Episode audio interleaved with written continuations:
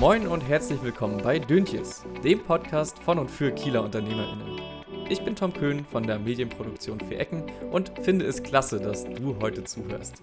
Der Podcast richtet sich an alle Kielerinnen und Kieler, an Unternehmerinnen und Unternehmer der Region und an die, die es einmal werden wollen. Wir fühlen bekannten Kieler Firmen auf den Zahn, schnacken mit spannenden GründerInnen aus der Startup-Szene und mit anderen interessanten Persönlichkeiten. Heute ist Tobias Hochchef zu Gast. Neben seinem Amt als Vizepräsident der Fachhochschule Kiel lehrt er als Professor unter anderem Medienwissenschaften und audiovisuelle Medien. Wie Tobias zu seinem Amt gekommen ist, wie er die Entwicklung der Medien in den nächsten Jahren einschätzt und warum das Kieler Ostufer unbedingt mehr gefördert werden sollte, das und vieles mehr erfahrt ihr in dieser Podcast-Folge. Herzlich willkommen, Tobias. Vielen Dank, dass ihr hier seid. Wie geht es dir? Äh, gut, äh, vorlesungsfreie Zeit. Äh, ich konnte viel, viel machen. Ähm, ich hatte einen sehr, sehr schönen Urlaub. Ähm, ist eigentlich die beste Zeit, äh, um jetzt einen Podcast aufzunehmen. ähm, du bist ja Professor und Vizepräsident hier an der Fachhochschule. Ähm, wie sieht denn eigentlich so ein Tagesablauf von einem Professor aus? Also ich habe mir das früher immer so vorgestellt, dass man ganz viel in seinem Lesesessel sitzt und äh, viel liest und auch schreibt und korrigiert. Ähm, wie sieht das bei dir so aus? Das gehört natürlich alles dazu, aber ähm, das Selbstlesen kommt manchmal ein bisschen kurz. Das ist aktuell auch ein Riesenproblem in der Wissenschaft, dass man viel machen muss, viel produzieren muss, viel korrigieren muss und selbst nicht mehr so viel lesen kann, wie man eigentlich müsste. Aber naja, wie sieht's aus? Wir haben das Semester. Im Semester haben Fachhochschulprofessoren 18 Semesterwochenstunden Lehrverpflichtung. Das ist durchaus äh, sehr viel. Das heißt, der Tag ist geprägt von Lehre, von Sprechstunden, von Gesprächen, von äh, Sitzung, ähm, von Lehrvorbereitung, Beratung und so weiter. Und in der vorlesungsfreien Zeit ist dann ähm, auch mehr Zeit für Transfer, für Forschung, ähm, das, was natürlich auch dazu gehört. Mhm. Was macht dir so am meisten Spaß? Das wechselt eigentlich immer. Ich, ähm, am meisten bringt mir Spaß, dass es so abwechslungsreich ist. Also im Semester bringt mir die Lehre sehr, sehr viel Spaß, in der vorlesungsfreien Zeit die Forschung, der Transfer ähm, und man kann ja eigentlich immer was anderes machen. Also der Alltag hat relativ wenig Termine, die immer gleich sind. Und das ist natürlich toll. Also Vielseitigkeit, Freiheit ähm, sind natürlich großartig in der Wissenschaft. Mhm. War das schon immer so dein Wunsch, dass du einmal Professor wirst?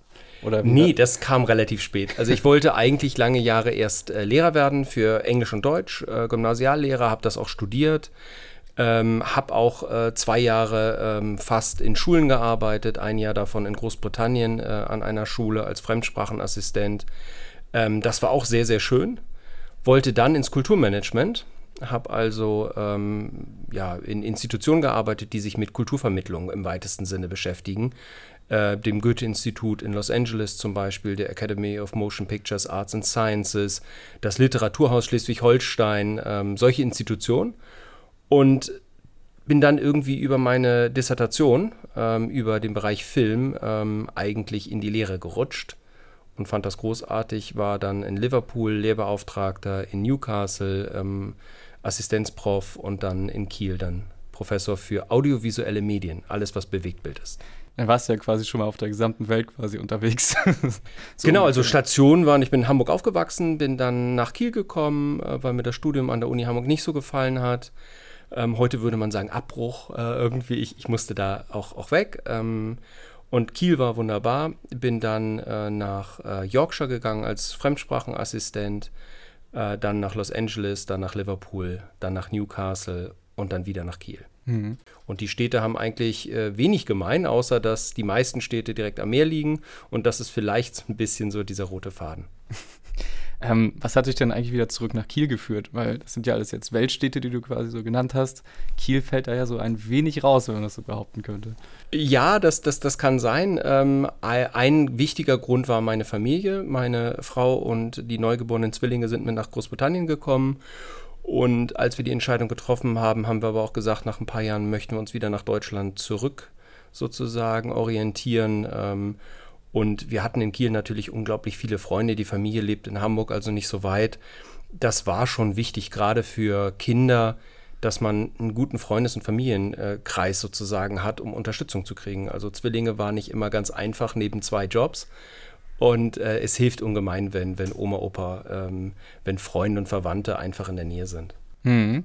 Ähm, hast du in Kiel dann direkt an der Fachhochschule angefangen, als du wieder da warst? Oder? Genau. Ja. Also ich habe äh, ähm, noch andere Bewerbungsverfahren damals gehabt ähm, an zwei, an einer Uni und einer weiteren Fachhochschule. Und ähm, den Ausschlag hat Kiel auch gemacht, weil wir es kannten. Und man muss auch eines sagen, Kiel und das Umland ist unglaublich lebenswert. Also man kann hier unglaublich viel tun und ähm, die Lebensqualität ist einfach unglaublich hoch. Hm. Ja, das muss ich auch immer wieder sagen. Also als wir heute gerade mit der Fähre hier rüber gefahren sind zur Fachhochschule, das war einfach magisch. Die einzige äh, Hochschule in Deutschland, wo man die Fähre nehmen kann und direkt auf dem Campus anlegt. Das ist auch toll. Ach, wirklich? Ja. Krass, ey. Ja, ich weiß noch damals im ersten Semester, ähm, für, für, die Zuhörer, also äh, Carlos und ich, wir haben auch äh, Multimedia Production studiert und äh, Tobias war damals auch unser Professor. ähm, und im ersten Semester sind wir auch mit der Fähre rübergefahren und eines der ersten Sachen, die mich komplett abgeholt haben, war der Delfin, der äh, morgens mit der Fähre mitgeschwommen ist. Äh, das war ziemlich magisch. Heute bist du Professor und Vizepräsident. Ähm, wie sah dein ja. Bildungsweg aus? Wie bist du hierher gekommen? Ja. Ähm, auf dem Papier relativ geradlinig. Äh, also ich bin zur Grundschule gegangen, dann auf äh, ein Hamburger Gymnasium, die St. Ansgar Schule in Hamburg, ähm, damals eine Jesuitenschule. Ähm, und dann habe ich ein Jahr in Hamburg studiert äh, und bin dann nach Kiel gekommen fürs Studium. Wenn man aber hinter die Kulissen blickt, ist das nicht ganz so gerade gewesen. Das Jahr in Hamburg und äh, ich hoffe, meine Eltern hören das nicht. Ähm, und Verwandten, äh, eigentlich habe ich es in Sand gesetzt. Also eigentlich äh, hat mir die Uni Hamburg als Massenbetrieb so nicht gefallen. Ich habe das Studienfach nochmal gewechselt. Das heißt, ein Jahr war eigentlich für die Katz. Äh, ich habe auch viel mitgenommen und es war ein schönes Jahr, aber ich habe nicht ganz so viel ähm, Leistungspunkte, würde man heute sagen, äh, aus Hamburg nach Kiel retten können. Ähm, aber ansonsten, meine Eltern haben beide nicht studiert. Meine Eltern haben eigentlich die Option, dass ich ein Studium anfangen können, auch nie so richtig äh, in Erwägung gezogen. Meine Mutter mehr als mein Vater. Ich bin in Hamburg, äh, Müllmannsberg, ähm, in den Kindergarten gegangen. Ähm, das zählt ja heute zu einem der Problemstadtteile Hamburgs mit Stalzhoop, St. Georg, vielleicht Wilhelmsburg, äh, auch wenn sich da im Moment sehr, sehr viel tut. Ähm, und relativ wenig Menschen um mich herum haben überhaupt studiert oder einen akademischen Abschluss. Und das kam dann teilweise über die Schule, dass man das mehr mitbekommen hat, auch über ähm, Freundinnen und Freunde, die das überlegt haben. Aber ich glaube, ganz, ganz wichtig für Schülerinnen und Schüler aller Schulformen ist einfach die Option aufzuzeigen und zu sagen, auch wenn eure Eltern nicht studiert haben, äh, wenn ihr euch damit noch gar nicht rumgeschlagen habt, probiert das doch mal aus. Äh, macht doch mal ein Probestudium, besucht eine Fachhochschule oder eine Universität ähm, in den Schnuppertagen, Schnupperwochen. Bei uns gibt es die Fachschulinfotage. Ähm, und redet einfach mit ganz vielen Menschen, die vielleicht eine ähnliche Biografie hatten wie ihr, die vielleicht zwei, drei Jahre früher mit der Schule fertig geworden sind, um Gespür dafür zu bekommen, was ist die richtige Lehre, was ist vielleicht ein richtiges Studium. Und das hat mir unglaublich viel, viel gebracht. Und äh, ich bereue den Weg auf gar keinen Fall. Ich würde ihn jederzeit wieder so gehen. Das war aber in der Grundschule und auch auf der weiterführenden Schule nicht immer absehbar. Hm. Ähm, was ja auch immer stark fürs Studium spricht, finde ich persönlich, ist ja, ähm, sag ich mal, die Freiheit, die man ja ansonsten ja in keiner anderen Lebensphase hat. Also erst einmal muss man lernen, eigenständig irgendwie zu überleben. Ähm, gleichzeitig lernt man viele neue interessante Sachen an der Hochschule und erlebt ein komplett neues Sozialleben. Und das hast du ja eigentlich äh, an keiner anderen Stelle im Leben. Das stimmt. Also diesen Grad der Freiheit, den hat man selten danach wieder. Ähm, aber auch ähm, was, was mir sehr imponiert ist, äh, Studierende, die erst eine Lehre gemacht haben, die auch in dem Beruf noch ein bisschen arbeiten, dann ein Studium parallel beginnen oder vielleicht das Studium noch machen, um bestimmte Sachen zu vertiefen. Die sind unglaublich zielgerichtet. Also die studieren sehr effektiv, die wissen auch warum. Ähm, also es gibt so unglaublich viele Wege zur Hochschule. Ähm, was vielleicht viel stärker auch in den Mittelpunkt gerückt werden müsste, ist, dass äh, zum einen man braucht kein Abitur, um an einer Hochschule zu studieren. Man braucht auch nicht die besten Noten. Man muss ein bisschen gucken. Viele Fächer sind zulassungsfrei. Ähm, da gibt es kein NC. Äh, und diese Idee, man muss studieren, wenn man 18, 19 ist und abgeschlossen haben, bis man 22 ist, die ist vielleicht auch nicht mehr zeitgemäß. Ich äh, würde mich freuen, wenn viele, die vielleicht aus dem Berufsleben heraus nochmal den Schritt in ein Studium wagen, auch vielleicht mit Ende 20, Anfang 30, sagen, ich möchte das jetzt nochmal machen. Ähm, sind ganz, ganz herzlich äh, willkommen. Das heißt, diese geraden Bildungswege, äh, die, gibt es, die gibt es immer weniger. Hm. Ähm, wir haben ja jetzt ganz viel fürs Studieren geworben und gleichzeitig gibt es ja in Deutschland immer diesen Fachkräftemangel. Ähm, das beißt sich ja so ein bisschen in den Schwanz, habe ich das Gefühl. Genau, also das ist auch, ähm, und das müssen wir auch betonen, ähm, für viele äh, ist vielleicht auch eine Ausbildung, gerade zum Beispiel im Handwerk, vielleicht auch genau die richtige Entscheidung, weil es ja auch nicht bedeutet, dass man später nicht auch nochmal studieren kann. Äh, das ist ja genau das, was, was wir betonen. Oder wenn man ein Studium gemacht hat, hinterher nochmal eine Ausbildung zu machen. Ist vielleicht auch nicht ganz verkehrt. Vielleicht möchte man sich im Ausbildungsberuf dann auch selbstständig machen. Und äh, das äh, sind natürlich ähm, viele Optionen, die man hat. Äh, ich glaube, man sollte aber die Ausbildungsberufe und auch das Studium nicht immer gegeneinander sozusagen antreten lassen. Ich glaube, die gehen auch miteinander. Genauso wie Hochschulen miteinander kooperieren, haben wir sehr, sehr tolle ähm, Beispiele von äh, Absolventinnen und Absolventen, die eine Lehre gemacht haben, dann ein Studium und dann später wieder im Lehrberuf gearbeitet haben mit einer eigenen Firma. Ähm, warum nicht? ähm, Studium ist ja auch ein bisschen mehr als einfach nur auf einen Beruf vorbereiten. Man lernt unglaublich viel fürs Leben und ist auch eine tolle Zeit. Und da möchten wir natürlich auch einen Beitrag zu leisten. Ich habe ein bisschen recherchiert und gesehen, dass du nicht nur Professor warst, sondern auch ein bisschen gegründet hast. Ja. Was hast du denn alles gegründet? Wo hast du, sage ich mal, deine Kreativität ausgelebt?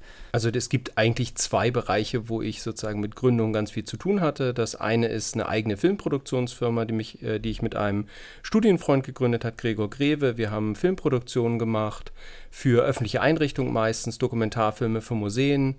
Ähm, aber manchmal auch äh, Corporate Videos für, für Unternehmen und sind dann sozusagen die ganzen Phasen durchlaufen, die das Ganze äh, nimmt. Und im Studium hat man ja manchmal wenig äh, Einblick in so Steuerrechtssachen, ähm, Vertragsrecht äh, und so weiter. Das musste man sich dann anlesen, durch Freunde äh, sich, sich so ein bisschen ähm, auch, auch aneignen. Und äh, das war eine sehr, sehr spannende Zeit. Äh, und das Zweite ist natürlich, als Professor einer Fachhochschule sind Gründungen für uns ganz wichtig weil Fachhochschulen sich ähm, durch ihre angewandte Wissenschaft natürlich sehr stark mit dem Arbeitsmarkt beschäftigen. Und Ziel ist eigentlich, dass alle unsere Studierenden, wenn sie nicht sofort einen Job kriegen, bei einer Firma nach dem Abschluss äh, zumindest äh, die Möglichkeit haben zu gründen und dass wir sie dabei bestens unterstützen. Und das bedeutet über die Jahre, dass man unglaublich viele studentische Ausgründungen einfach auch mit begleitet, äh, im Gespräch bleibt äh, und auch sieht, dass, dass es meistens klappt, manchmal scheitert. Aber selbst das Scheitern ist ja sinnvoll, weil man unglaublich viel gelernt hat. Insofern mhm. sind Ausgründungen eigentlich immer eine, eine, tolle Sache. Da springt man nämlich wirklich ins kalte Wasser und muss sich dann ein bisschen freischwimmen. Ja, ähm, heute hat man immer so den Vorteil, dass man ganz viele Sachen sich auch noch selber beibringen kann. Also ähm, kann ich nur von mir reden. Also ich habe mir super viele Sachen durchs Internet beigebracht. Du hast ja deine Medienproduktionsfirma das war ja fast noch vor dem Internet, kann man so sagen, gegründet. Wie sah das damals bei euch aus? Konntet ihr euch auch so einfach mal schnell noch ein paar neue Sachen beibringen oder wie habt ihr dort euren Horizont erweitert? Ähm, unglaublich viel durch Netzwerkarbeit. Ne? Also auch, ähm, dass man sich vernetzt mit anderen Gründern äh, und Gründerinnen, dass man ähm, auch über ganz, ganz viele äh, Vereine, Netzwerke sich ständig austauscht. Das war für uns äh, unglaublich wichtig ähm, es gab vor allem keine Ratgebervideos. Ne? Also so Sachen, die man schnell mal auf YouTube nachguckt, wie genau, mache ich ja. eigentlich das oder das. Äh, das gab es nicht. Und so war es, der persönliche Kontakt war unglaublich wichtig. Sonst hätte vieles einfach nicht geklappt. Mhm. Ja, krass. Fällt mir mal so ein, gerade es gibt ja immer das bekannte Problem von diesen großen Reflektoren, die man irgendwie wieder zusammenklappen muss. Es geht eigentlich nur mit YouTube-Tutorial. Ja. ich wüsste gar nicht, wie man das hätte damals machen sollen. Genau, und dann hattest du gegründet und danach hast du dich dann quasi auch an der, hast du auch an der Fachhochschule gearbeitet dann? Genau, erst an der äh, Uni ja. ähm, in, in Großbritannien, äh, in Newcastle, hm. auch eine sehr tolle Stadt, eine studentisch geprägte Stadt, eine ganz tolle Stelle. Ähm, dort äh, war ich dann ja vier Jahre hm. ähm, mit den Zwillingen und meiner Frau, ähm, bevor wir dann zurückgekommen sind. Und dann war eine Fachhochschule natürlich auch nochmal was anderes. Wobei man sagen muss, dass die Universitäten in Großbritannien mehr auch angewandte Forschung auch noch machen insbesondere in Newcastle, und auch immer sehr viel Transferprojekte. Insofern war der Wechsel nicht ganz so stark. Es war aber natürlich eine andere Hochschulform. Fachhochschulen äh, beschäftigen sich mit Dingen, die man tatsächlich auch in der Praxis umsetzen kann und nicht nur mit der theoretischen Grundlagenforschung. Und das ist natürlich etwas vollkommen anderes.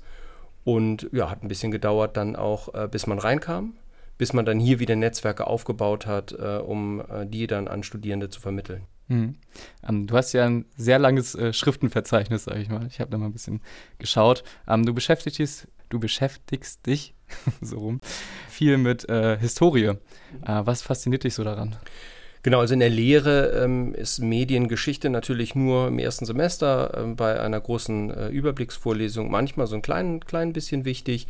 Viele Dinge lassen sich aber historisch einfach erklären. Und ähm, in meiner Forschung beschäftige ich mich auf der einen Seite mit aktueller Filmproduktion, zum Beispiel skandinavische Fernsehserien, äh, Webvideos und solche Sachen, äh, aber natürlich auch mit geschichtlichen Formaten, zum Beispiel Fernsehen in der DDR. Oder äh, meine Dissertation handelte von deutschsprachigen Filmwissenschaft, äh, Film, Filmemacherinnen und Filmemachern, äh, die nach Großbritannien geflohen sind vor den Nazis.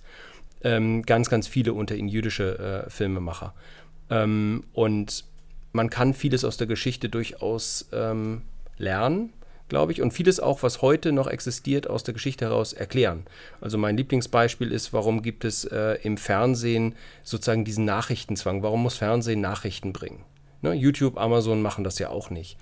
Und das lässt sich geschichtlich erklären. Also Fernsehen kommt eigentlich aus der Informationsübermittlung und hat ganz andere Ursprünge, zum Beispiel als das Kino, das eine Jahrmarktattraktion war. Und das lässt sich geschichtlich relativ gut erklären. Und da lohnt manchmal der Blick zurück. Hm. Jetzt hast du es gerade schon so ein bisschen angeriss angerissen. Also Kino war so eine Jahrmarktattraktion, hat hauptsächlich zur Unterhaltung gedient.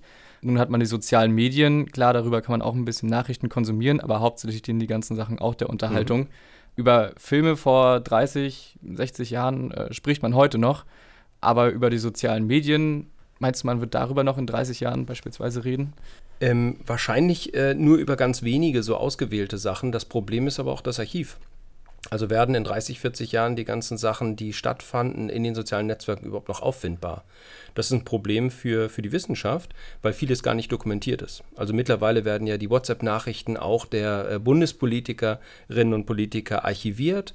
Ähm, am Anfang ist das nicht gewesen, das heißt, es fehlen auch Tausende, Hunderte SMS, die geschickt wurden, wo wichtige Entscheidungen vielleicht auch verkündet äh, wurden. Äh, und das Problem ist einfach, ob man damit noch was anfangen kann. Was passiert eigentlich, wenn ein Netzwerk stirbt? Ähm, also StudiVZ. Ähm, hat man noch in zehn Jahren Zugriff auf einige Sachen, die dort gepostet wurden? Ähm, und das ist natürlich ein Riesenproblem, aber auch eine Herausforderung. Hm. Mal gucken, aber es ist natürlich auch die schiere Masse der Informationen, ja, die, die ein Riesenproblem ist. Wenn ich an Fernsehfilme oder Kinofilme denke, gab es pro Jahr 10, 15 herausragende ähm, Dinge, die dann geschehen sind. Hm. Im sozialen, in den sozialen Medien entstehen so viele Sachen, überall, äh, so schnell. Ist natürlich schwierig dann auch zu gucken, was ist eigentlich relevant, was nicht.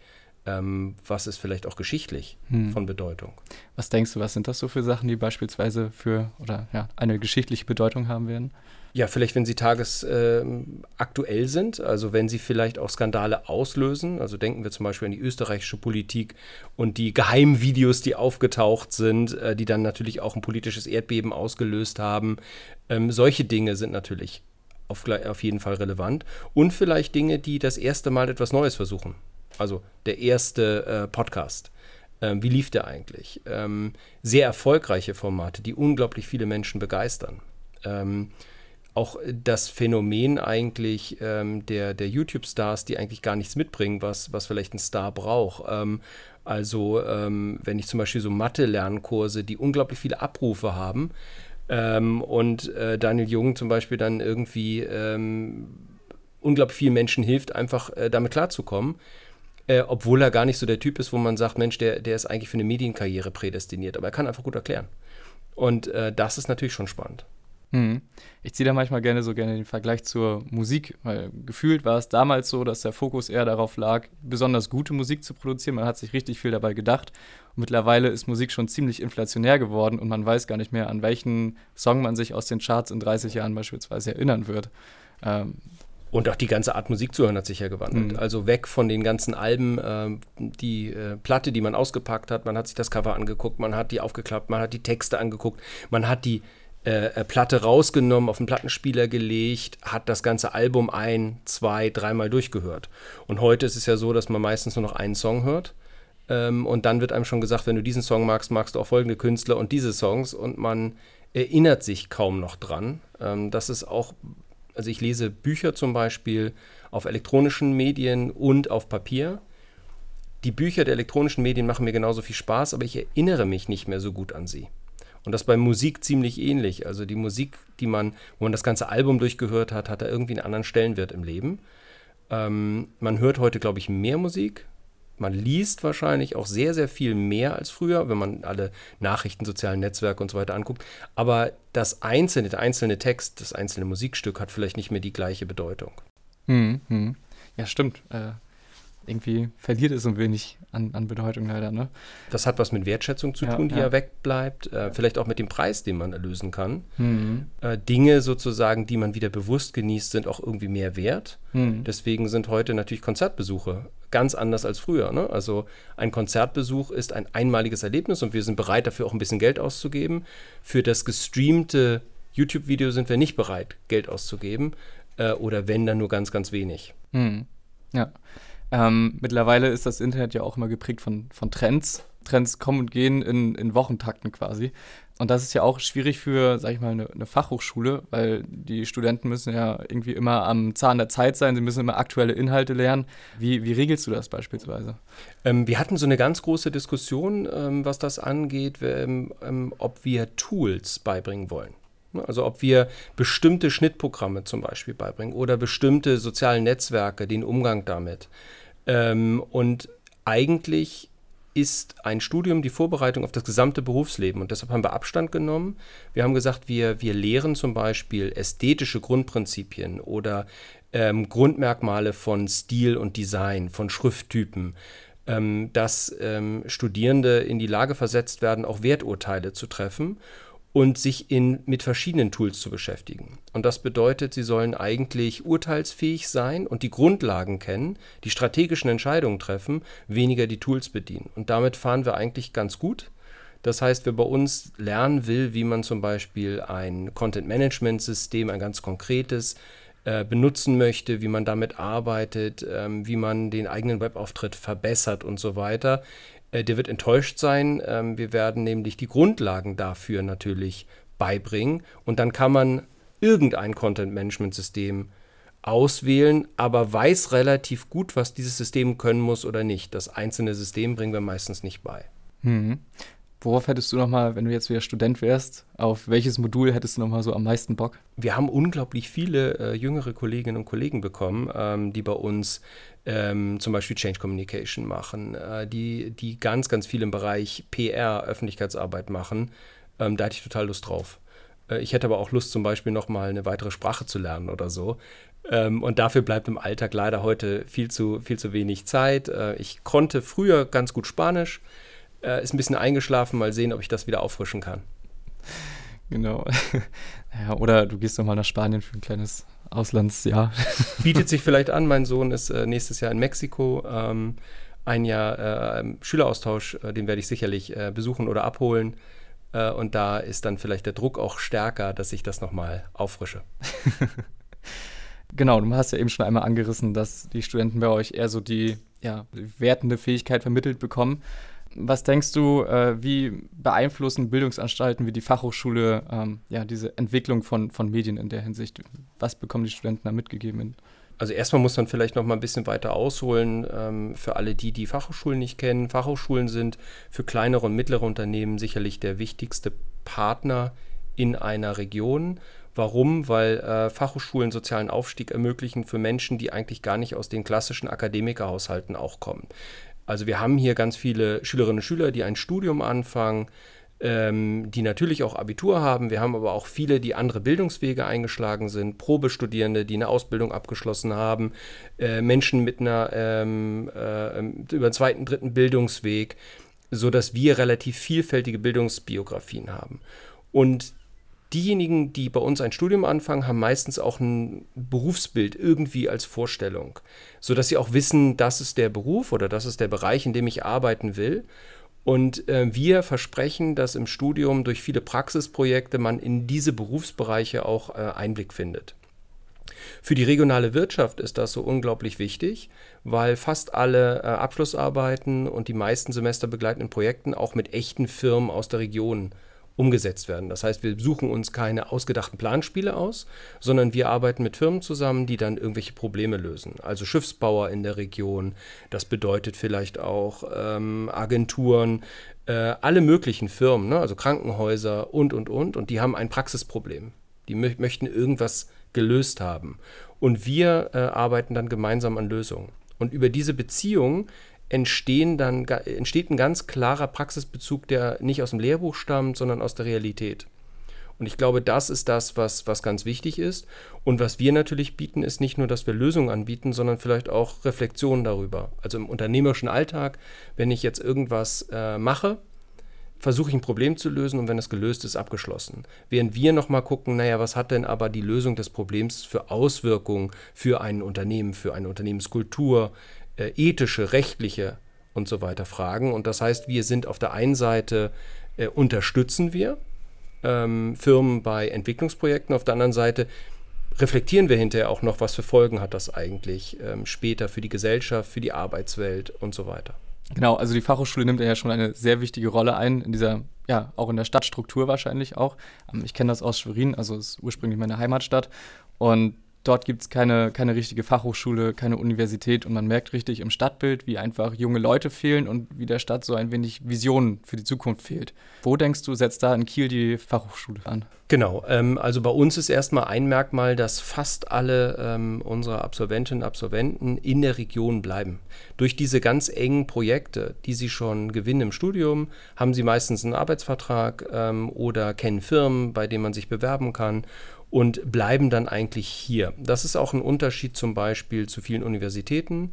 Dort sehen wir, dass ähm, die Absolventinnen und Absolventen sehr viel mobiler sind, die auch sehr viel weiter weg vielleicht einen Job finden. Das heißt, für eine Region ist es unglaublich wichtig. Also Kreis Plön, Neumünster, Rendsburg, Eckernförde, äh, Kiel profitiert sehr, sehr stark äh, von, von den Hochschulen, die hier sind, insbesondere von, von uns als zweitgrößte Hochschule des Landes. Wir haben ungefähr 8000 Studierende und ähm, 60, 70, 80 Prozent davon bleiben in Kiel oder der unmittelbaren Umgebung.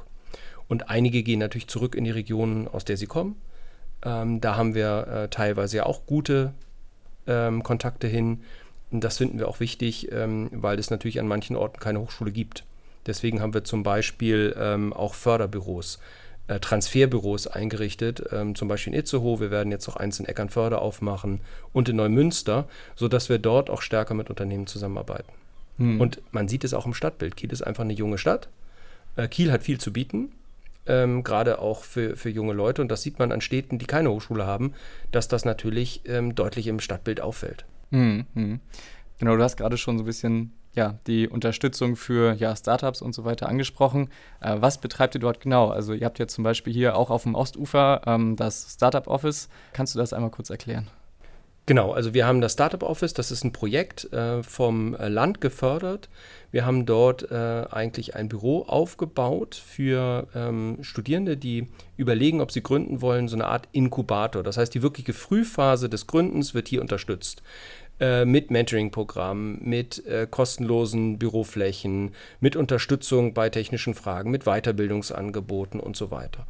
Und irgendwann, wenn diese äh, kleinen Ausgründungen wir haben bisher so 18 bis 20 Ausgründungen dort gehabt mit sehr, sehr innovativen äh, Dingen ähm, dann würden die dann sozusagen in die nächste Phase gehen und gehen vielleicht an andere Gründungszentren, äh, Fleet 7, äh, Kids und so weiter.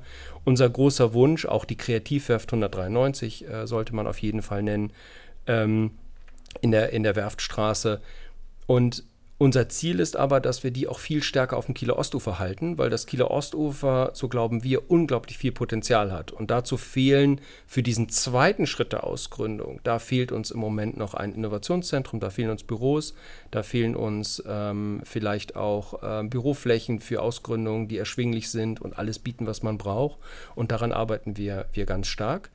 Ähm, was man aber nicht vergessen darf, ähm, wenn ich die Zahl von 18 bis 20 Ausgründungen die wir äh, auch in der Corona-Zeit sehr erfolgreich begleitet haben. Wenn man die hört, klingt das erstmal relativ wenig. Wir haben natürlich als Fachhochschule viel, viel mehr Ausgründungen, weil die normalen Ausgründungen gar nicht mit, einem innovativen, mit einer innovativen Idee losgehen. Ähm, das haben wir auch. Äh, aber die normalen Ausgründungen sind ja in Geschäftsfeldern, die völlig etabliert sind. Wir haben jetzt die ersten Absolventinnen und Absolventen im Bauingenieurwesen. Die werden sich wahrscheinlich selbstständig machen mit einem Bauingenieurbüro. Und ein Bauingenieurbüro ist halt keine innovative Ausgründung, die gibt es mehrfach, die ist aber ganz wichtig. Oder ähm, auch, äh, wenn ich im Fachbereich Wirtschaft zum Beispiel mir das angucke oder Physiotherapie. ähm, was ja hier ein Studiengang ist, ähm, die werden sich auch selbstständig machen, aber im Bereich Physiotherapie und das ist ein relativ klares Berufsbild. Sodass wir neben den innovativen Ausgründungen, die wir im Startup Office haben, natürlich auch ganz, ganz viele andere Ausgründungen haben, die sozusagen normale Geschäftsfelder besetzen, die aber wichtig sind, die auch Steuern zahlen, die sehr erfolgreich sein werden. Äh, und das äh, ist natürlich für uns ähm, ganz wichtig, dass wir die beiden immer im Blick haben. Also die Personen, die wirklich innovative Sachen machen, die es noch nie so gab, die auch Patente anmelden wollen und, und, und. Und dann auf der anderen Seite die Ausgründung, die eigentlich eher so eine Art, naja, Standardausgründung ist schon wieder herabwertend, weil sie eigentlich unglaublich wichtig sind. Hm. Ja, ich glaube, ich würde mal vier Ecken als Medienproduktionsfirma auch eher so in Richtung Standardausgründung zählen. Also ist ja kein innovatives Startup, ähm, aber ja halt eher äh, ein ja, Unternehmen, welches ja schon bestehende Prozesse auch wieder wiederholt. Ich würde sagen, innovativ auf jeden Fall, ähm, weil man natürlich auch bestimmt andere Wege geht. Äh, aber man hat kein, kein neues Produkt, sondern eigentlich hat man, äh, spielt man mit bestehenden Formaten äh, auf kreative Art und Weise. Äh, und beide Arten von Startups, ob ich jetzt eine neue App habe, die es so auf der Welt noch nie gab, oder eine Firma gründe, die unglaublich agil auch am Markt ist, ähm, ein Gespür dafür hat, äh, was man vielleicht anders machen kann, die sind gleichwertig auch. Äh, und wir müssen uns um beide eigentlich irgendwie als Fachhochschule kümmern und das tun wir auch gerne. Mhm. Ähm, hast du vielleicht mal so einen Zahlenunterschied zwischen CAU und äh, Fachhochschule, wie dort der, ja, die Neuausgründungen bemessen sind? Ähm, ist schwierig zu sagen, weil ähm, dann ähm, immer geguckt wird, haben wir aktuelle Zahlen, stimmt das so? Ähm, und manchmal äh, wird dann auch eine Opposition zwischen der CAU und uns aufgemacht, wo man sich dann anguckt und natürlich punkten wir im Bereich Transfer äh, unglaublich stark, ähm, haben dort unsere Stärken. Die CAU hat andere Stärken, aber ganz häufig stehen wir gar nicht in Konkurrenz zueinander, sondern ergänzen uns. Also wenn ich an viele Kieler Ausgründungen denke, sind da manchmal Studierende beider Hochschulen auch beteiligt. Äh, und ich glaube, da passt dann auch irgendwas zusammen. Also es gibt jemanden, der aus der CAU, vielleicht aus der Informatik, aus der technischen Fakultät, ähm, der hat vielleicht eine tolle Idee, findet eine Studentin der FH Kiel, die sehr marketingaffin ist und die beiden haben daraus, entwickeln sie eine Geschäftsidee. Und was wir merken, ähm, gerade auch bei innovativen Gründungen, ist, dass man die, das Know-how äh, einer Universität und einer Fachhochschule unglaublich gut verbinden kann. Äh, mein Lieblingsbeispiel dafür ist das äh, gesamte Captain-Projekt. Das heißt, das ist ja die Idee, autonome Fähren mit Wasserstoffantrieb zu etablieren, die dann auf der Kieler Förde fahren. Und die CU hat die Grundlagen dafür gelegt durch Entwicklungsarbeit und wir können das Schiff bauen. Und da passt es zum Beispiel dann auch gut zusammen, dass man sieht, naja, angewandte Wissenschaft, Grundlagenforschung ergänzen sich sehr gut. Und ich glaube, dass in den letzten zwei, drei, vier Jahren, auch mit den neuen Präsidien, die Hochschulen das immer mehr erkannt haben und viel enger zusammenarbeiten. Und ähm, wir müssten eigentlich noch viel mehr Formate schaffen, dass sozusagen ähm, Studierende der Fachhochschule, Studierende der Uni, der Kunsthochschule darf man auch nicht ganz vergessen, Treffen von Geomar, vielleicht der Verwaltungshochschule in Altenholz und die sich zusammentun, weil sie alle irgendwie was mitbringen. Mhm. Und daraus können richtig spannende Projekte entstehen. Ja. ja, ist eben ja auch das beste Beispiel dafür gewesen, dass die Stadt wiederum davon profitiert, dass Hochschule und äh, Universität zusammenarbeiten. Äh, eben mit der Fähre dann beispielsweise. Genau, man darf nicht vergessen, Kiel ist unglaublich privilegiert, ähm, dass Kiel immer starke Hochschulen hatte, auch sehr attraktive Hochschulen mit einem anderen Angebot ähm, und davon natürlich auch ähm, also sehr, sehr viele tolle Einrichtungen bekommen hat mhm. über die mhm. Jahre, auch Unternehmen und so weiter. Mhm. Äh, wie kann man das dann noch fördern, dass Universität und äh, Fachhochschule mehr zusammenarbeiten und mehr Projekte gemeinsam vollbringen? Also ganz konkret ähm, bedeutet das Austausch, Austausch, Austausch, gemeinsame Formate. Die Präsidien haben einen Jour fix. Wir treffen uns regelmäßig zur genauen Absprache. Wir haben jetzt gerade beschlossen, dass wir den Firmenkontakttag oder die Jobmesse der CU Contacts zusammenlegen, ähm, weil viele Unternehmen einfach gute Fachkräfte brauchen und die gar nicht so sehr interessiert, ob jemand von der Fachhochschule oder der Universität kommt und sie manchmal auch Bedarf haben, beide anzusprechen. Und deswegen werden wir im Frühjahr gemeinsam mit der ähm, Christian-Albers-Universität auf dem Campus der Christian-Albers-Universität eine gemeinsame Jobmesse veranstalten. Ähm, und im Herbst dann bei uns auf dem Campus hier in Kiel-Dietrichsdorf auf dem Ostufer.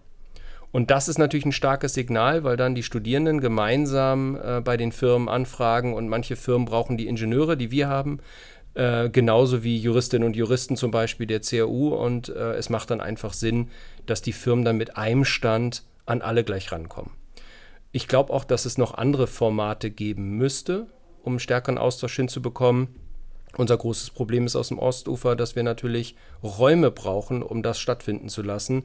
Es äh, kann und darf auch nicht sein, dass wir junge Leute ausbilden, die hier in der Region bleiben wollen und dann gezwungen werden, woanders hinzugehen, weil, ähm, weil wir kein Angebot haben. Und daran arbeiten wir sehr stark. Da sind wir in Absprache mit dem Land, aber auch der Stadt. Und da fehlt es im Moment noch äh, an, an Flächen. Ich glaube, dass der Seefischmarkt, äh, wo auch die Transmatec zum Beispiel ja beheimatet ist, äh, sehr, sehr viel Potenzial böte. Mhm. Ein zweites Wissenschaftszentrum vielleicht sozusagen auch in Kiel-Wellingdorf entstehen könnte. Und was es dazu braucht, ist vielleicht nochmal eine Schwentine-Querung, aber ähm, das kriegen wir vielleicht auch hin. Ähm, meinst du, dieser ganze Prozess wäre vielleicht schneller vonstatten gegangen, wenn die Fachhochschule auf dem Westufer geblieben wäre? Also damals war sie auf dem Westufer, ne? Ich glaube, vieles wäre einfacher gewesen, weil man dann vielleicht auch präsenter wäre im Wissenschaftspark, in äh, anderen Bereichen. Aber die Entscheidung, das Kieler Ostufer ähm, für einen Hochschulstandort auszubauen, die war immer noch richtig, glaube ich. Ähm, zum einen haben wir einen zusammengehörigen Campus. Wir haben so etwas wie Campus-Identität. Viele fühlen sich hier auch sehr wohl. Und wir haben auch noch äh, weiteres Wachstumspotenzial äh, indem man zum Beispiel äh, hier eine Bibliothek errichtet, die ja Ende des äh, kommenden Jahres eingeweiht werden soll. Es entsteht hier viel und ich glaube, für das Kieler Ostufer war das auch wichtig. Ein wichtiges Signal, dass man nicht nur für Industrien des letzten Jahrhunderts steht, sondern dass man auch mit einer Fachhochschule neue Ideen entwickelt für die Zukunft. Und das hat ein bisschen dazu beigetragen, dass das Kieler Ostufer eben nicht abgehängt ist ähm, und gerade auch das Kieler Ostufer hat unglaublich viel Potenzial. Also wenn man sich die Schwentine anguckt, äh, an, am Wasser hat man Abendsonne. Ähm, es ist halt einfach auch ein schöner Teil. Und, und den ähm, möchten wir natürlich auch, dass Menschen ihn entdecken. Und wenn man mit der Fähre rüberfährt und das genießen kann, ist schon viel geschafft. Hm. Was denkst du, braucht es noch, um, um mehr Leute für das Ostufer zu begeistern? Was, was fehlt hier noch an Infrastruktur? Was fehlt an Einrichtungen? Ich glaube, dass ähm, äh, mehr gemacht werden muss, damit die Studierenden, die hier ja auch tagtäglich hinkommen, ähm, also Geomar wächst, die Technische Fakultät in Garden wächst, wir wachsen durch Bauwesen, durch Architektur in den nächsten Jahren nochmal. Und was den Studierenden fehlt, sind ähm, gute Infrastruktur. Ähm, dazu gehören Buslinien, dazu gehören ausgebaute Velorouten. Wir haben im Moment äh, keine einzige Veloroute auf dem Kieler Ostufer. Ähm, die Fähren fahren bisher das kommt jetzt zum Glück nicht am Wochenende. Die Fähren fahren nicht sehr lange. Das heißt, wenn ich vielleicht eine Abendveranstaltung irgendwie besuche, feiern gehe, äh, vielleicht woanders ähm, äh, länger bin, äh, komme ich nicht wieder rüber.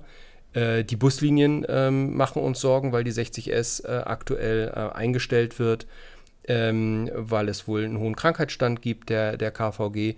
Das heißt, das also die, die Verkehrsinfrastruktur muss einfach besser werden. Und das Zweite sind, es gibt nicht genügend Wohnraum für Studierende in der entsprechenden Größe. Es gibt zwar bezahlbare Mieten auf dem Ostufer, aber die meisten Wohnungen sind relativ klein. Das heißt, für WGs eigentlich ungeeignet. Und es gibt kaum noch Cafés und Kneipen. Äh, wir hatten hier ein Café Sterben auf dem Campus. Ähm, ich glaube, es sind vier Cafés ähm, da, äh, die unglaublich interessant waren, ein tolles Angebot hatten, die Corona, die Corona-Zeit nicht geschafft mhm. haben. Ja. Und das wieder anzusiedeln, ähm, da sind wir gemeinsam auch mit dem Stadtteilbüro und Garden äh, unterwegs und versuchen vieles zu machen. Aber das Kieler Ostufer braucht mehr Aufmerksamkeit, Geld. Und ähm, ich glaube, man müsste einfach auch Menschen mit tollen Ideen einfach mehr zusammenbringen. Und das versuchen wir auch, indem wir zum Beispiel aktiv im Ortsbeirat ähm, häufig zu Gast sind, Impulse setzen. Ähm, und das ist für den Stadtteil, glaube ich, wichtig. Ja, ich glaube auch enorm wichtig. Also allein die Fährfahrt in der Morgensonne ist, glaube ich, sehr inspirierend für viele Leute. Wenn noch mehr Leute da mal rüberpendeln würden, könnten bestimmt auch ein paar noch mehr gute Ideen zustande kommen. ich kenne das so ein bisschen, du hast gerade diese Veloroute angesprochen ich fahre zum Beispiel ungern mit dem Fahrrad immer zur Fachhochschule, weil dieser Fahrradweg einfach direkt neben der Straße ist. Es ist enorm laut, die Luft ist enorm dreckig. Man hat einfach keinen Spaß ähm, und dann überlegt man sich wirklich zweimal, ob man dann mal rüberfährt und wenn dann tatsächlich lieber mit der Fähre als mit dem Fahrrad. Genau, und ähm, mit dem Fahrradweg, also der ist schon relativ gut, wenn man ihn mit früheren Jahren vergleicht. Ähm, ich fahre fast ausschließlich Fahrrad, auch äh, in, die, in die Kieler Innenstadt. Die Fähre ist immer das, das Schönste, weil man das Fahrrad einfach mitnehmen kann, das ist bequem. Äh, aber frustrierend ist auch beim Fahrradweg, man kommt in Wellingdorf an und muss dann nochmal den ganzen Schlenker um die Schwentine machen. Und ich weiß nicht, wer das schon mal erlebt hat, wenn man die ähm, kleine Schwentinebrücke überquert mit dem Fahrrad auf dem Holpersteinpflaster und ein Bus entgegenkommt. Ungefährlich ist das nicht. Ähm, da kann man noch einiges tun. Äh, wir sind auch ähm, da im Gespräch mit der Stadt, was man noch machen kann. Ähm, da ist noch viel Luft nach oben. Genau, momentan bist du immer mit Fahrrad in Kiel unterwegs. Bist du sehr stadtkundig? Du stellst die Frage, weil du vielleicht schon weißt, ähm, das hatte ich irgendwann mal erzählt, äh, höchstwahrscheinlich, dass ich in Kiel Taxi gefahren bin während meines Studiums. Und das ist auch so, meine Eltern äh, hatten zu viel Geld, dass ich BAföG kriege, aber zu wenig Geld, um mir äh, sozusagen alles zu ermöglichen. Sie haben meine Miete gezahlt und, und das Essen, aber ähm, darüber hinaus eigentlich konnten sie nicht sehr viel Geld ausgeben, auch weil ich einen kleinen, kleineren Bruder habe, äh, der ja auch noch dazu kommt. Ähm, und äh, alles, was ich so sonst an, an Wünschen hatte, Kleidung, ähm, vielleicht mal eine Urlaubsreise äh, und so weiter, vielleicht äh, einen größeren Fernseher oder ein Radio oder sowas, ähm, dafür musste ich arbeiten. Und ähm, ich habe zwei Jobs gemacht, die mir sehr viel Spaß gemacht haben und auch was gebracht haben. Das eine ist Taxifahren. Ich bin immer die Sonntagsschicht gefahren, von morgens um sechs bis abends um sechs. Äh, äh, erst die Leute noch auflesen, die vielleicht lange gefeiert haben und dann nach Hause wollten, morgens um 6.30 Uhr äh, und dann hinterher die älteren Leute in die Kirche fahren. Äh, das war sehr viel Kontrastprogramm. Man hat aber ganz, ganz viele Menschen kennengelernt. Und das war für eine Zeit wirklich ein guter Job, weil man nur einen Tag arbeiten musste und den Rest der Woche Zeit hatte. Ähm, und den zweiten Job, den ich gemacht habe, äh, war für die Kieler Nachrichten im Druckzentrum. Ähm, dafür zu sorgen, dass die richtige Zeitung auf der richtigen Palette äh, liegt und in die richtige Gegend kommt. Ähm, und das war damals unglaublich gut bezahlt und war auch toll. Es war aber Nachtarbeit und bis der normale Rhythmus sich sozusagen wieder eingestellt hat, hat zwei, drei Tage gedauert. Ähm, das war fürs Studium nicht immer förderlich, äh, aber mit Nachtzuschlag und so weiter war das gut und man hat natürlich einen Blick auch hinter die Kulissen äh, in ein großes Zeitungshaus äh, werfen können. Ähm, ich bereue diese studentischen Jobs nicht. Ich habe eine Zeit lang auch noch Nachhilfe gegeben für äh, Kinder mit Lernschwierigkeiten. Äh, auch das war toll. Ähm, also ich habe sehr, sehr viele unterschiedliche Jobs gemacht und, und keiner davon äh, war irgendwie nicht lehrreich. Mhm. hast du beim Taxifahren auch irgendwie so eine Fahrt in Erinnerung, die dir so für immer im Kopf bleiben wird? Es gibt diese ganz typischen Taxifahrten, die Tage, wo man nur Kleinkrams hat, äh, vom Hauptbahnhof hoch zum Südfriedhof und dann äh, ohne Trinkgeld wird genau abgezählt und rausgegeben und dann muss man sich am Hauptbahnhof wieder einreihen und wieder eine Stunde warten. Wobei das nicht schlimm war. Ich habe ja äh, Medien, Literaturwissenschaft, Philosophie studiert und ich konnte einfach viel lesen, viel Deutschlandfunk hören und viel lesen. Das war das eine. Aber es gibt so Tage, wo dann einfach zwei Menschen unabhängig voneinander, ohne reserviert zu haben, zum Hamburger Flughafen wollen. Das ist super. Äh, das hat sich dann gelohnt. Ähm, und es gibt natürlich aber auch die Tage, und da gab es zwei Tage, ähm, dass gerade morgen um 6.30 Uhr geht die Schicht los, man fährt den letzten Partygast nach Hause und den wird leider übel im Auto. Äh, das gibt es natürlich auch. Ähm, für Taxifahrer ist das gar nicht so schlimm. Äh, man stellt die Reinigung in Rechnung und die Schicht ist zu Ende. Und man kriegt das Geld, obwohl man nicht arbeiten muss. Aber es ist natürlich viel Scherereien. Ähm, man, man muss halt überall hin. Manchmal kriegt man Ersatzwagen, äh, aber das sind so die Geschichten, äh, die sind irre. Mhm. Kommen wir mal wieder zurück zum Gründen. Hast du eventuell drei Tipps für neue Gründer und Gründerinnen, die Ihnen ja in der starken, in der Anfangsphase helfen würden? Ich glaube, der erste Tipp ist, ihr seid nicht allein. Äh, vernetzt euch mit anderen Gründerinnen und Gründern, tauscht euch aus. Manchmal hat man so ein bisschen Angst, dass das Konkurrenten sind.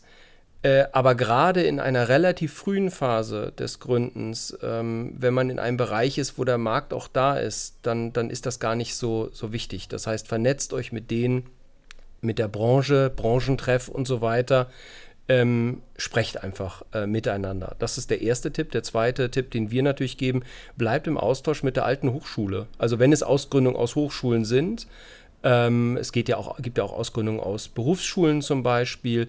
Bleibt in Kontakt sozusagen mit ehemaligen Lehrerinnen, Lehrern, Lehrenden, Dozierenden. Ähm, die haben total Interesse an Ausgründungen. Und die Ausgründungen sind ja nicht diejenigen, die das Wissen nur brauchen, sondern auch neues Wissen generieren. Also für uns ist unglaublich spannend, äh, wenn, wenn Gründungsteams wieder an die Hochschule kommen. Wir wollen die unterstützen aber die können uns auch unterstützen, indem sie nämlich wertvolle Impulse geben und sagen, das ist im Moment in diesem Berufsfeld los. Ähm, das ist für viele, die hier seit zehn Jahren lehren, natürlich auch nicht so offensichtlich. Das heißt, dieser Austausch von kreativen Milieus untereinander, also Hochschulen und Gründungsszene, ist unglaublich, äh, unglaublich wichtig.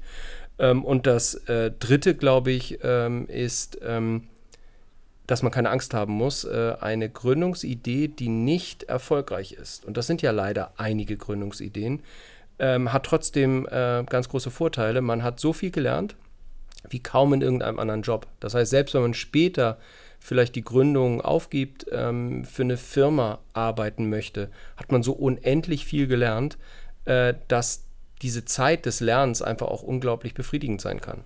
Hm, das sind ja auch Kompetenzen, die du auf keine andere Art und Weise lernen kannst. Und vor allem nicht so vielfältige. Also äh, wenn man in eine Firma, eine größere Firma einsteigt, ähm, ist, das, ist die Spezialisierung viel größer, weil man vieles nicht machen muss. Also dann hilft einem die Personalabteilung, äh, die Buchhaltung, ähm, das Justiziariat. Als Gründungsteam muss ich das alles selbst machen. Und ich lerne einfach, dass, dass man einen ganz breiten Blick hat, äh, dass man unglaublich viel wahrnimmt. Äh, und insofern äh, kann man gar nicht richtig scheitern, äh, weil man entweder ganz, ganz viel gelernt hat und das später immer noch anwenden kann oder weil man sich durchsetzt und äh, die Firma wächst und wächst. Ähm, und vielleicht noch einen letzten Tipp, auch auf sich selbst achten. Ich glaube, viele Gründungsteams haben ein unglaubliches Arbeitspensum. Und gerade wenn es um sowas geht ähm, wie Familie, äh, Freunde, äh, immer auch versuchen, kleine Freiheiten zu lassen, dass man äh, noch leben kann, weil sonst die ganze Gründungsphase eigentlich nur Arbeit ist. Und da das richtige Maß zu finden, das ist, glaube ich, äh, in den ersten Jahren unglaublich wichtig. In der Frühphase kann man das noch besser, in der Inkubatorphase, als dann, wenn es wirklich losgeht. Äh, auch ein bisschen darauf achten, dass es einem selbst gut geht. Hm. Hast du einen optimalen Zeitpunkt zum Gründen? Ist schwierig. Ähm, am, am liebsten sozusagen natürlich bei uns als Hochschule ähm, in den letzten ein, zwei Semestern, ähm, bevor man dann auch wirklich fertig wird. Man muss immer ein bisschen aufpassen, dass man dann trotzdem noch fertig wird. Also das sehen wir auch, dass einige dann über das Gründen vergessen, ihren Abschluss zu machen. Äh, das ist generell eine schlechte Idee, äh, aus verschiedenen Gründen. Ähm, ein Abschluss hält ein ganzes Leben. Und man kann auch in 30 Jahren sagen, hier, ich habe meinen Bachelor, meinen Master, äh, ich habe hier mein Meisterzeugnis und so weiter. Das gilt ja, das ver verliert nicht an Wert. Insofern würde ich das auf jeden Fall zu Ende machen. Ähm, in der letzten Phase des Studiums sich Gedanken zu machen, macht Sinn, vielleicht ein paar strategische Entscheidungen zu treffen, vielleicht sich ganz viel Wissen anzueignen und dann sofort, wenn die Arbeit abgegeben ist, vielleicht loslegen.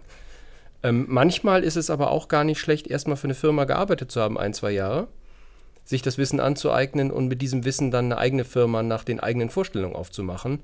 Der Grad der Freiheit ist natürlich viel größer. Hm.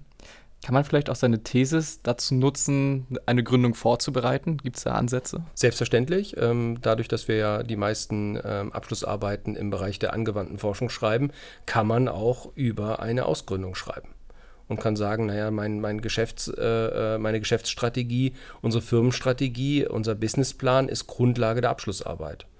Äh, auf jeden Fall. Hm. Kommen wir mal zur, ja, quasi letzten Frage. Wen würdest du noch gerne im Podcast hören?